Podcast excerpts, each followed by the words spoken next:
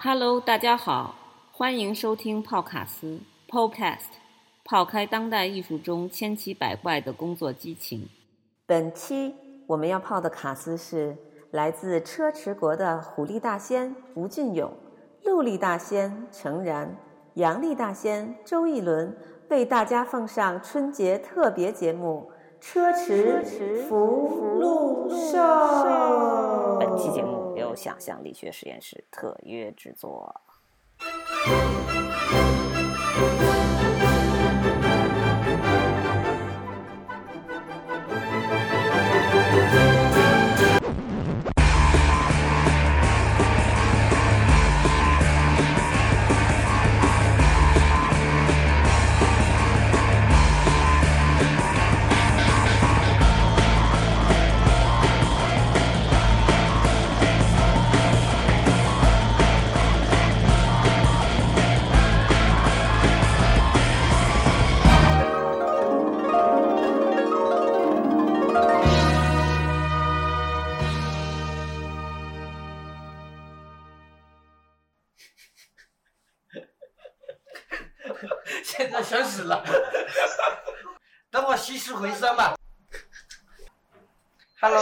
Hello，Hello，我是吴俊勇，那个我主要是纸上绘画跟动画艺术，同时也在美院教书，同时也是一个纹身师，多重身份，多重人格。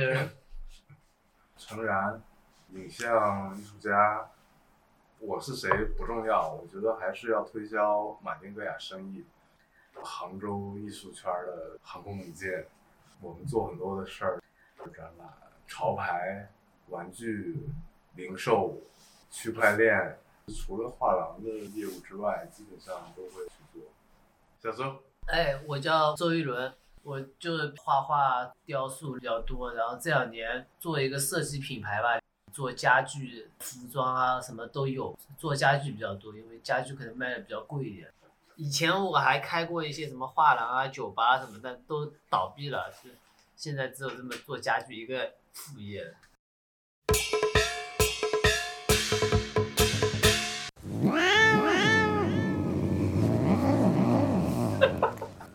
我们这三个人都有猫啊，都有猫了。对，都有养猫。平时我们三十也不太说 说话，对，都直接扎纹身的。最早以以前吧，我开了一个画廊，叫老老百姓画廊，大家就在那边瞎搞，怎么做展览啊，里面纹身啊，干嘛的。后来吴俊勇老师就过来学纹身，对对，过来学纹身，因为发现这个纹身可以接触到很多女孩子嘛，他就特别开心，天天天过来学纹纹身。以前我们记得有一次碰到一起，还有好多人，然后那个时候大部分人身上都是没有纹身的嘛，然后就要说服他们做纹身。然后我们就玩了一个游戏，谁输掉了，这个人有权利在下一个人身上扎一个纹纹身，扎一个类似什么方块、圆圈，特别简单的图案，就有好多人有做的第一个纹身，或者他有给别人做的他的第一个纹身。嗯，小周是我的纹身师傅，我当时托了谁的关系？以前跟小周不熟，托了谁的关系去找小周？对，小周说来，直接在我腿上扎。别学了，乱扎！我的第一个纹身是扎在他身上，我那时候好像扎了很多第一个纹身，都很多人扎的太差了，全喝醉了扎。对，身上有醉扎。小周是我第一个扎的，就我扎的。旁边陈兰的身上是我纹身最多的人。对我第一个纹身就是周杰伦这个游戏引发的，没有意义，这个就是周杰伦的风格。很多人第一个纹身你一定要有纪念意义啊、图形啊什么的，但是这么开始之后，后面每一个纹身就放松了。这可能也是做事情一个很重要的一个方向。他一开始没有那么大的目的，没有那么大的方向性，反而他的能量就特别大，特别放松。我们说杭州的活动，恰恰是没有说我要跟谁 PK。要跟哪个活动对照？对，它就是游戏。因为正规的，比如说一个公司，他们有加薪敌目的，我要去华尔街敲钟，或者我要干嘛？多少年上市，定下计划，然后一步步去按照这个计划实施，不停的修正它中间的出错。我们完全就是另外一个艺术家做很多创作，其实也是这样。小周、吴俊勇、郭熙，想象力学在老百姓画廊的这个活动，更多的是一个很重要的开始。这个还是要他们去聊。开始的时候，其实很多事情没有把它想想成我要做一个艺术的一个东西，就把它想成一个简单的一个商商业模式，比如说一个拍卖，比比如说后来那个时候我们开那个空间，就是为了卖酒吧，为了纹身，为了有这个收入，艺术只是其中一个点，就是刚好做了消费了这个东西。我觉得杭州可能是一个比较独特的城市吧。这个城市很多年来，它只有艺术家，没有艺术空间，没有画廊。现在可能会开始多起来，十几年一直是这样，所以有一种自发的来做活动的倾向。艺术家们都自发的在各种空间自己弄着玩。花鸟集我觉得特别重要的一个事情，其实恰恰是我们没有任何的想法。我们就想像一个 party，当然这里面有个最重要的一个想法，就是互联网。因为真正的空间在杭州是没有意义的，每次做活动就我们几个人，就几个熟人，效果是你可以预测的，都是小圈子的。只有进入互联网，才可能有这种放射性的效应。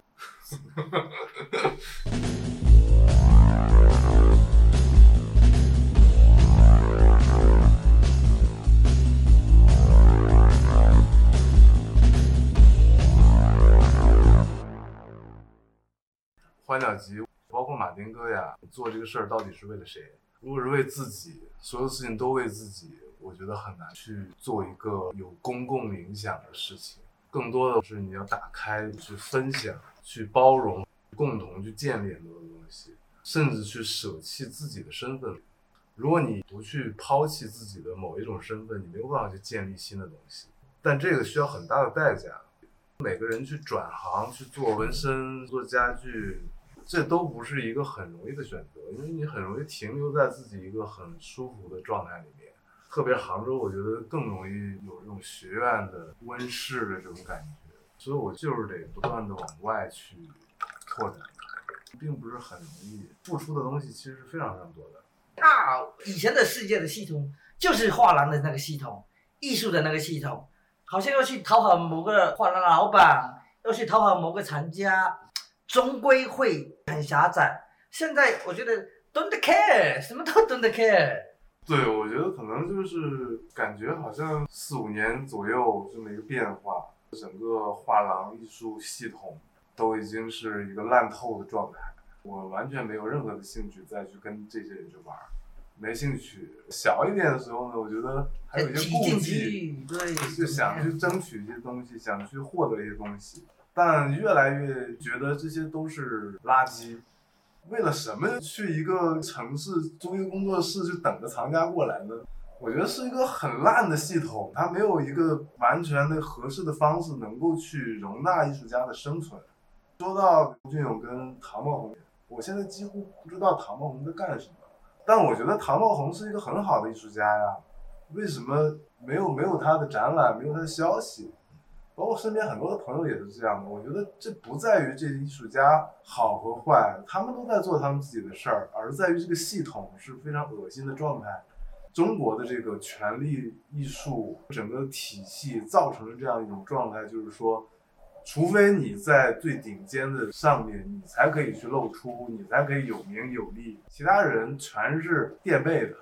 但是即使是你在最顶上。两年三年，一旦当你落下去，你还是什么都不是。呃，我们所谓的认为好的艺术家，国外有趣的艺术家，都是越老越香，越老越画越好。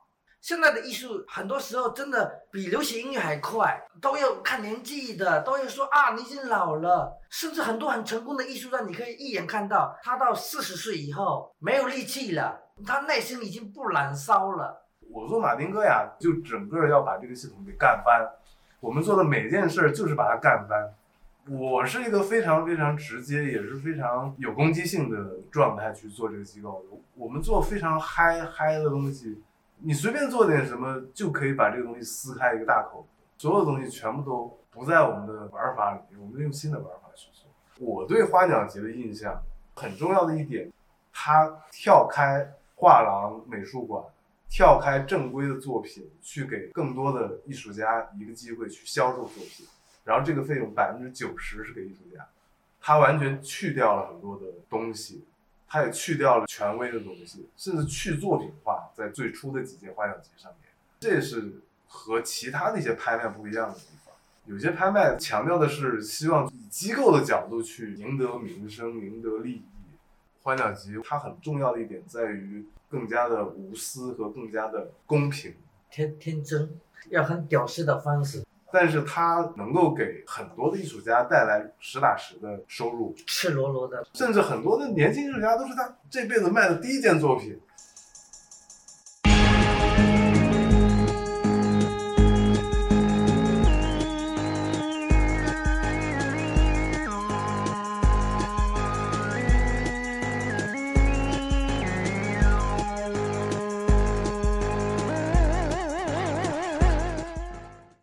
算是一个真正什么都不算的状态吧。有人用一个很贬义的词说我，说我是骑墙派。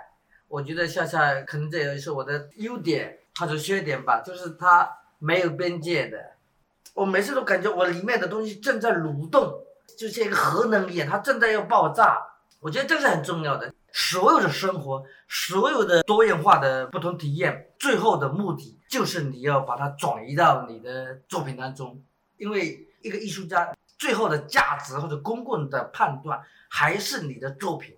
我是一个享乐主义，两者不能耽误。我不太喜欢那种很苦的啊，为了艺术家破人亡的、毫无生活的、物欲的生活都没有，物质的生活也没有。我认为这一类的可能在这个时代已经不是特别合适的。小周来讲，小周是我的精神偶像，为什么？他热爱生活。因为我前两天看了那个张力老师在画那个地球仪，他画了好多那个地地球仪啊。我在做家具的时候，其实就是在外面画那个，跟他画地地地球仪差不多，只是我每一个这个形状不一样，因为我好多这个凳子、桌子各种外面的涂层，我都是自己涂上去的嘛。听说卖的很好，对，卖的还还好，因为做的比较少，平时也不太好买。现在所有人对于家里面的装装修比前几年大家好像更重视了。以前大家对于身上穿的，就大家能看到的比较重重视，现在大家家里面也越来越重视，所以这个家具才会买的人多吧。做家具还有个原因，就我自己特别喜欢买家具，我就想用我自己卖家具赚来的钱去买家具。除了做家具，最近我们家还做面包，做做法法棍、欧包、江浙沪都可以买，因为我们自己都比较喜欢吃嘛。这两个是最近唯一做的，感觉都能卖掉的吧。就跟这个地球一样，因为我还在这个地球上，大家会说前一个时代是最好的时代，或者以后的时代是最好的时代，但我们就刚刚好在这个时代嘛，所以我也不太会去悲观或者更乐观的讨讨论这个好和不好，我只会关关心，我每天都会去买菜，然后每天都会去找我能找到最新鲜的菜，我每天都会做做菜，就这样。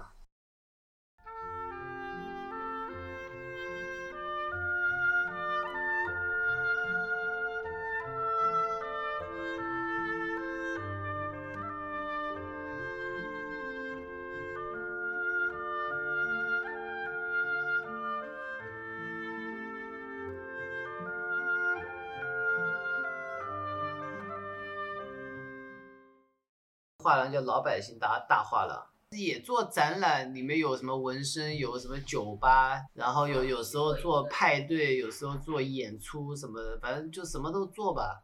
但后来觉得，第一个它主要是不赚钱，就是要贴钱，贴贴钱做又比较累。对，其实老老百姓本身它就是一个反体制的状态，从名字到内容，实际上都是非常不一样。就那个时候想贴贴钱也愿意做的原因，就好多人他也会去有些自己爱好，比如有的人喜欢改装车，一年弄一辆车，花个几十万去玩玩，或者有人喜欢干嘛？我觉得这个就是一种玩嘛，就是花钱去玩嘛。这好像比赚赚钱，你要想着赚钱更容易一点。但是玩几几几年嘛，你也就得换一种玩玩了。当时有点太超前了。当时年轻啊，对对对。现在做就不是那个想法了。对。当时就想，哎，很多是女生。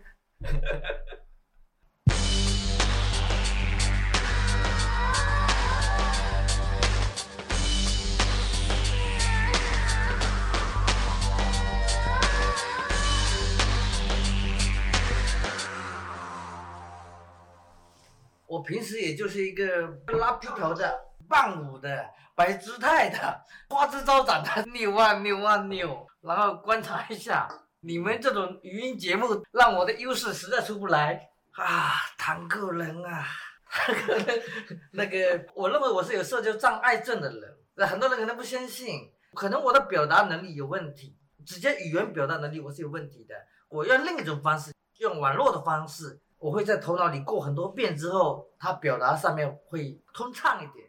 所以其实我在很多年时间是躲在屏幕后面的，比如做网络艺术，甚至做网站，也喜欢分享，或者是通过网络来学习。但但但，我觉得最重要的一件事情就是去依赖。我在我本命年的那一年的时候，我体验到一个对我来讲非常重要的，可能小小的一个心理暗示，就是依赖。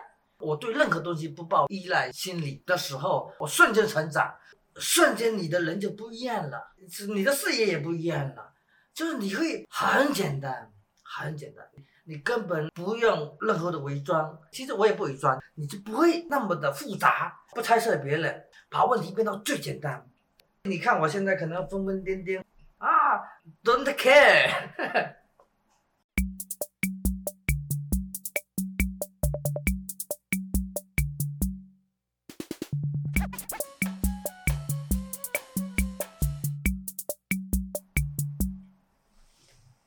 马丁戈亚生意，我们有很多很多粉丝，但是里面的百分之八十到九十是九零后，这里面还有九五后，包括零零左右的这些。但八零后，我这么大的，吴俊勇这么大的人关注我们的，只占我们的公众号也好，各种粉丝的百分之三。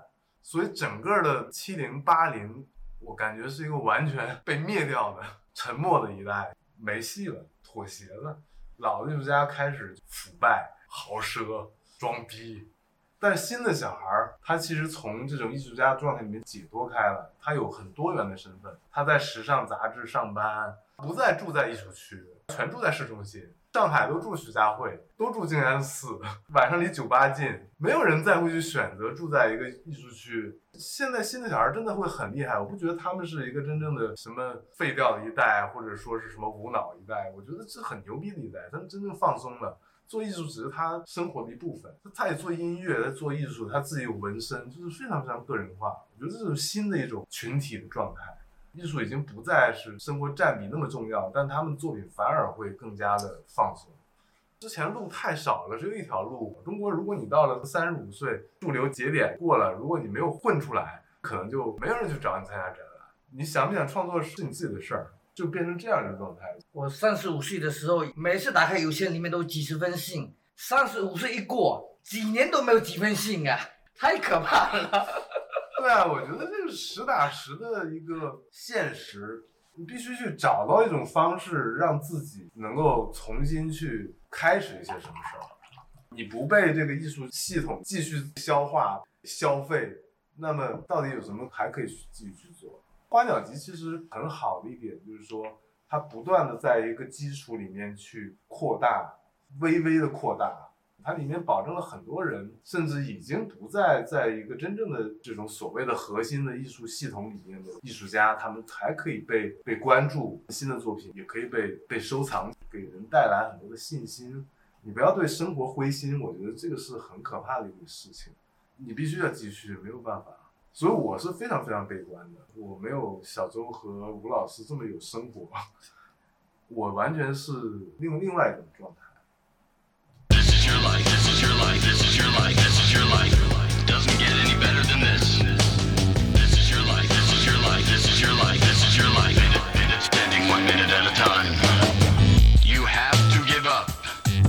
You have to give up. You have to realize that someday you will die. Until you know that. Welcome to Fight Club. If this is your first night, you have 后疫情时代，我觉得就跟有未未来是一样的，大家都在想未来是怎么样，其实未来就是现在，其实就是我们现在就已经早就在这个时候了。对我个人来讲，我觉得呃，可能差别不大，因为这个时代的波动，我们如果真的一条长线去看，它还是一个小波动，不是特别大的波动。然后这种波动呢，对创造者来讲，任何事情应该都是一个转化的一个好事，一个信号源吧。我觉得可能它暴露了非常非常多的在以往很虚伪的、不可见层面的一些本质的东西。你会发现很多东西其实是很虚无的，政治、民主各种事儿就变得很荒唐。如果从马丁戈雅生意的运营者的角度，后疫情时代其实对我来说是一个特别好的开始。去年也是我这几年来我收入最好的一年。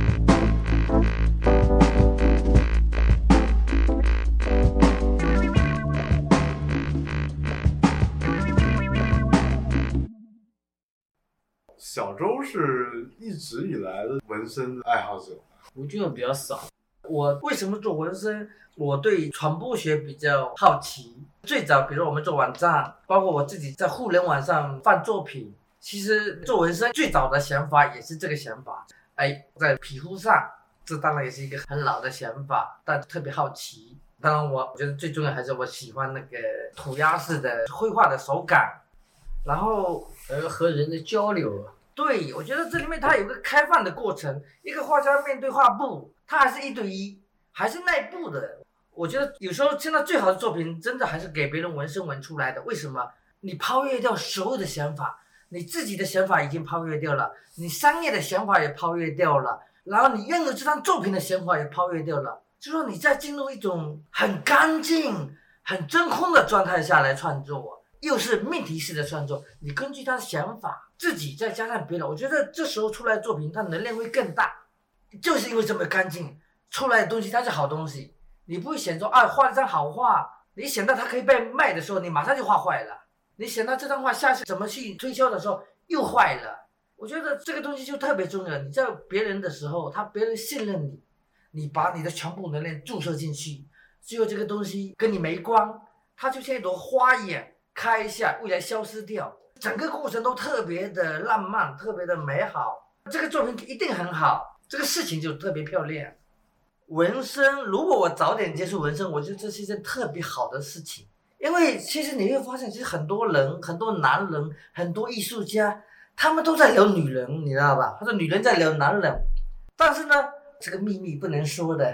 如果你会纹身的话，你就不会再聊这些事情了，因为它很健康的，你会跟人接触。跟异性接触，不然的话，好像在跟异性接触都变成了一种有带有目的性的，在酒吧在哪里，它都带有目的性。可是只有在纹身的时候，你跟他接触，大家都赤裸裸的坦诚相见，反而没有邪念，恰恰就是旁观者道听途说，看我那胸口就马上想到屁股，但其实在纹身的时候，我要捏住他的胸口，还要认真纹好它，是不会想到屁股的，对吧？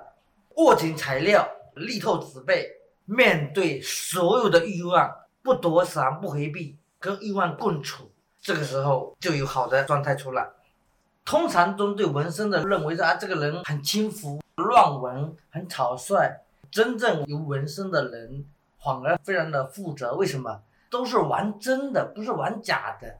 有很多人啊，能不能画一个？我就觉得他是不对的，都是真的，负责任那种态度。在身上直接记录下来，你看传兰小周身上很多记录一种不负责任，他都是真的，都是那个不不虚的。我觉得这是一种对自我的负责，往实打实的，往狠的那个。现在你们都是跟我们面面对面的，所以这个聊纹身的劲没这么大。要面对面的，你们一会儿就纹好。对，小周特别擅长一些非专业工具，比如说这种这种起子啊、啤酒瓶啊。我跟小周给你左右开弓。现在很贵的，要预约排队的。那不一定，不一定可以开后门。在泡卡斯这一期节目，对可以打折，打折，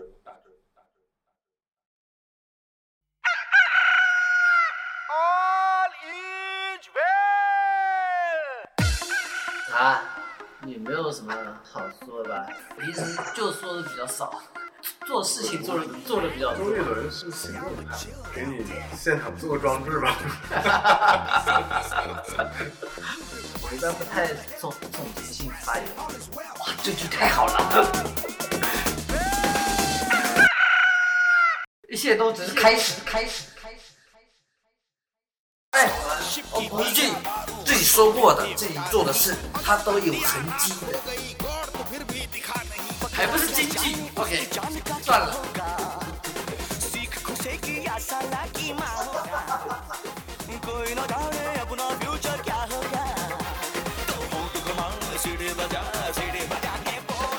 但也应该是挺爱的，他不是很爱。其实过年是我最讨厌的。年过年，祝大家都保持阴性。又俊又远，只听泡卡斯。OK，好，有空来杭州做纹身啊。